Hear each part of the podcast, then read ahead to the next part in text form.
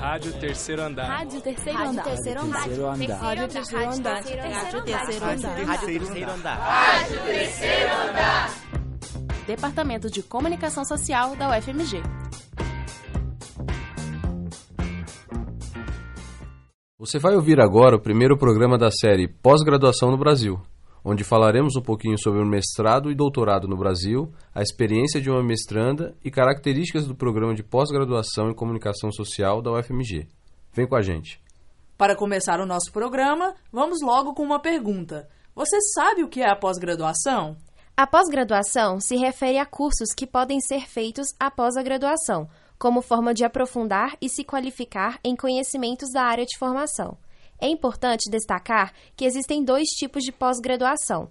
A Lato Senso compreende programas de especialização e inclui os cursos designados como MBA, com duração mínima de 360 horas, ao final do curso, o aluno obterá certificado e não diploma. Já as pós-graduações estricto senso compreendem programas de mestrado e doutorado abertos a candidatos com formação de nível superior. Ao final do curso, o aluno recebe diploma.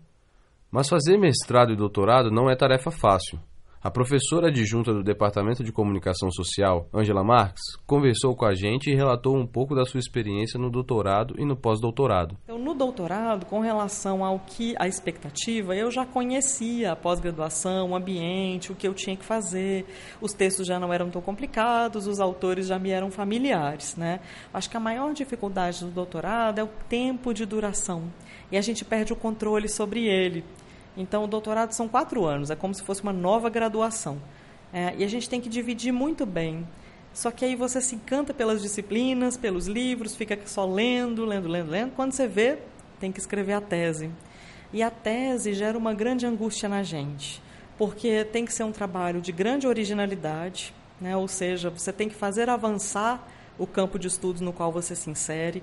E todo mundo diz para você, bom, esse é o seu cartão de visita, sua vida depende dessa tese. E o pós-doutorado, assim, ele surgiu não porque eu estava querendo fazer pós-doutorado naquela época, mas porque o meu esposo, que também é professor, conseguiu um trabalho no exterior. É, e ele não queria ir sozinho, me levou junto, então eu tinha que achar alguma coisa para fazer e o que eu sei fazer é estudar. então lá eu conversei com alguns professores é, perguntei se eles me acolheriam, né, como supervisores de um trabalho de pós-doutoramento, e eles me acolheram. Né? Eu não tinha bolsa, eu não tinha nenhum amparo institucional, mas tinha lá, né, na, na, na universidade na França, é, dois é, supervisores, né, um da comunicação e um da sociologia, que aceitaram me acolher como pesquisadora. Foi difícil de novo, porque aí é, além da dificuldade própria né, de estudar em um país estrangeiro sem recursos, é, a dificuldade da língua, a dificuldade dos contatos, né, a dificuldade também de ser visto como estrangeiro e, portanto, né, muitas vezes não ser considerado, não, não, não ter a devida é, atenção ou devido encaminhamento. A gente sofre bastante, pena bastante para descobrir as coisas por conta própria. Além disso, ela também destaca a grande carga de leituras exigidas. Não foi fácil, né? É muito difícil porque quando a gente chega na pós-graduação, as leituras elas são em outros idiomas. A gente tem que estar em um grupo de pesquisa e tem que trabalhar os textos de uma maneira muito mais complicada do que a gente trabalhava na graduação. Então eu me lembro da minha primeira reunião no grupo de pesquisa, no M, né, coordenado pela professora Rosley, é, que muito gentilmente me acolheu, mas eu me assustei com a carga de leituras e com a dificuldade dessas leituras. Né? Eu me lembro que, após a reunião, eu corri para a biblioteca para pegar os livros que eu não tinha, para tentar entender os autores que eu não conhecia, e eu demorei muito tempo para isso. Então, acho que foi bem angustiante. Não foi uma experiência maravilhosa, linda, é, mas eu persisti, né? Eu fui lendo, fui pedindo ajuda, né, conversando com os colegas, procurando orientação daqui e dali. E acabou que, no final das contas, o grupo de pesquisa foi um suporte muito grande, porque lá também tinham outros colegas que não estavam entendendo as coisas. E aí a gente se ajudava.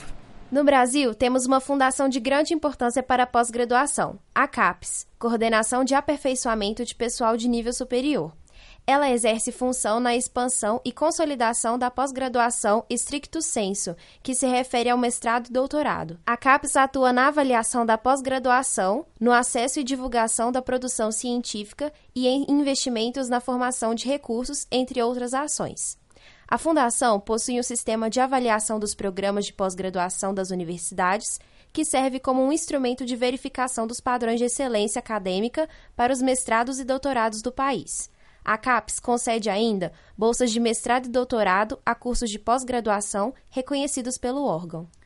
A mestranda em Estudos Linguísticos da Faculdade de Letras da UFMG, Clarice Faria, é bolsista CAPES e ingressou este ano na pós-graduação.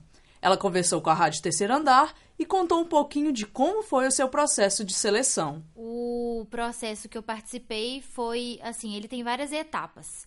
Então, a primeira etapa é a inscrição, que você tem que entregar assim, vários documentos para fazer essa inscrição. Você tem que ter um pré-projeto, tem que ter um currículo Lattes, tem que entregar documentos, tem que entregar é, histórico, um, vários documentos mesmo. E aí já começa por aí. Depois, é, o, o comitê, né, a banca, eles analisam o seu projeto, se ele é aceito ou não.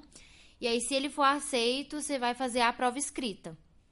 E aí depois, depois que você faz a prova escrita, ainda tem análise de currículo, que eles vão analisar seu currículo Lattes para aí sim divulgar o resultado final. Então o resultado final não é só de uma pra, uma parte, ele tem várias etapas. Algumas eliminatórias, como é o caso da análise do projeto e da prova, e algumas classificatórias, que é o caso do, da análise do currículo Lattes. Clarice Faria ainda destaca que sua motivação para ingressar no mestrado foi justamente continuar o trabalho que já desenvolvia na graduação, junto ao programa Estudantes Convênio de Graduação, que oferece uma oportunidade para alunos de países em desenvolvimento com os quais o Brasil tem convênio virem cursar a graduação aqui. Eu fiz mestrado exatamente para continuar, assim, realizando esse trabalho de preparação desses alunos e estudar sobre ele e pensar sobre como ele ocorre, assim, qual que é a importância dele para a universidade e qual que é a importância assim do trabalho que a gente faz nesse curso. Porque a gente não faz um trabalho assim somente de língua portuguesa, assim, descontextualizada, não. A gente trabalha, faz um trabalho bem crítico assim com os alunos mesmo. Então, é, é, a vontade de fazer mestrado assim surgiu mesmo dessa vontade de continuar esse trabalho, de, de melhorar esse trabalho e de pensar sobre ele mesmo. Um dos programas de pós-graduação da UFMG é o PPG-Com, Programa de Pós-Graduação em Comunicação Social. Segundo a professora adjunta do Departamento de Comunicação Social, Angela Marques, o programa recebe alunos já graduados por meio de um processo seletivo. Após a divulgação do edital, no mês de agosto, os estudantes se inscrevem para realizar a prova de mestrado. Se aprovados, os pós-graduandos terão disciplinas ligadas com o projeto de pesquisa que o próprio aluno constrói, ou seja, os professores acolhem o que o estudante deseja pesquisar. Para ela, os grandes desafios do mestrado são concluir a pós-graduação com a saúde mental em dia e, posteriormente, enfrentar o mercado de trabalho. O Brasil oferece muitas vagas para pós-graduação em comunicação e isso amplia a concorrência entre os alunos em concursos. No entanto, Angela relata a formação diferenciada dos alunos pós-graduandos da UFMG para enfrentar essa grande concorrência. É pensar que a formação que a gente dá para os alunos aqui seja uma, uma formação forte, seja uma formação diferenciada das outras universidades, por exemplo, né? E já me disseram, e o que eu fico muito feliz, que quem faz mestrado e doutorado na UFMG se destaca, né? Se destaca nos concursos, se destaca nas apresentações em congressos, né? É uma formação sólida e é uma, é uma formação que distingue a pessoa que se forma aqui dentro. Isso me deixa feliz, quer dizer, né? Uma pessoa que sai daqui, ela sai bem preparada para enfrentar a grande concorrência que ela, com, com a qual ela vai se deparar. Mas eu acho que é, é isso, a boa condução do orientador, mais uma vez o amparo do grupo de pesquisa, é, e talvez assim uma certa organização da gente, né, a gente consegue alcançar bons resultados. Então aí para driblar as dificuldades do doutorado, né, um conjunto de apoio mesmo, assim, os amigos, uma boa orientação, é, você ter um cronograma de trabalho mais definido, né? sabendo também que o doutorado tem que acabar uma hora. Ao fim da nossa conversa, Angela Marques fez questão de destacar a importância da pesquisa no Brasil. A pesquisa ela é fundamental. Ela é fundamental. Uma sociedade só avança quando há investimento no conhecimento, né? A universidade ela é, ela é, um oásis, né? ela é um refúgio né, para o nosso pensamento, para a nossa produção. Ela não deve estar desvinculada da vida social, em momento nenhum. O que nós fazemos aqui dentro tem que ser respostas, né? respostas fortes, respostas consistentes ao que acontece né, fora dos muros da universidade. É, e os muros dessa universidade não têm que ser considerados sem porosidade. Né? A universidade é um espaço aberto, né, de, de a ser ocupado, né, a ser trabalhado junto com todas as comunidades que são nossas interlocutoras.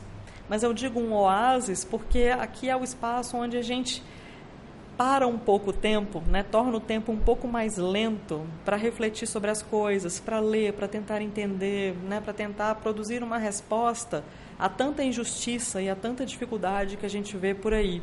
É, a universidade não pode estar desconectada né, do, do, mundo vivido, né, do mundo onde as pessoas padecem. Eu, eu entendo a pesquisa como uma resposta para a sociedade, né, e, não, e não algo desconectado.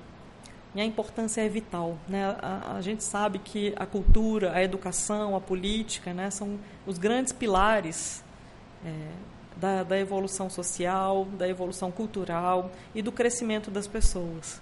O programa de hoje fica por aqui. Nos vemos no próximo episódio da série sobre pós-graduação no Brasil, trazendo mais informações sobre o mestrado e doutorado no país. Até lá! Você ouviu uma produção da quarta temporada da Rádio Terceiro Andar. Para ouvir esse e outros programas, acesse o site rádio terceiro andar ufmg.wordpress.com. Acompanhe Rádio Terceiro Andar no Facebook e no Instagram.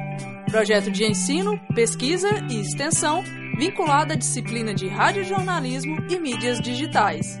Departamento de Comunicação Social da UFMG. Monitor, Arthur Riale. Estagiária docente, Mariana Alencar. Coordenação geral, professora Sônia Pessoa.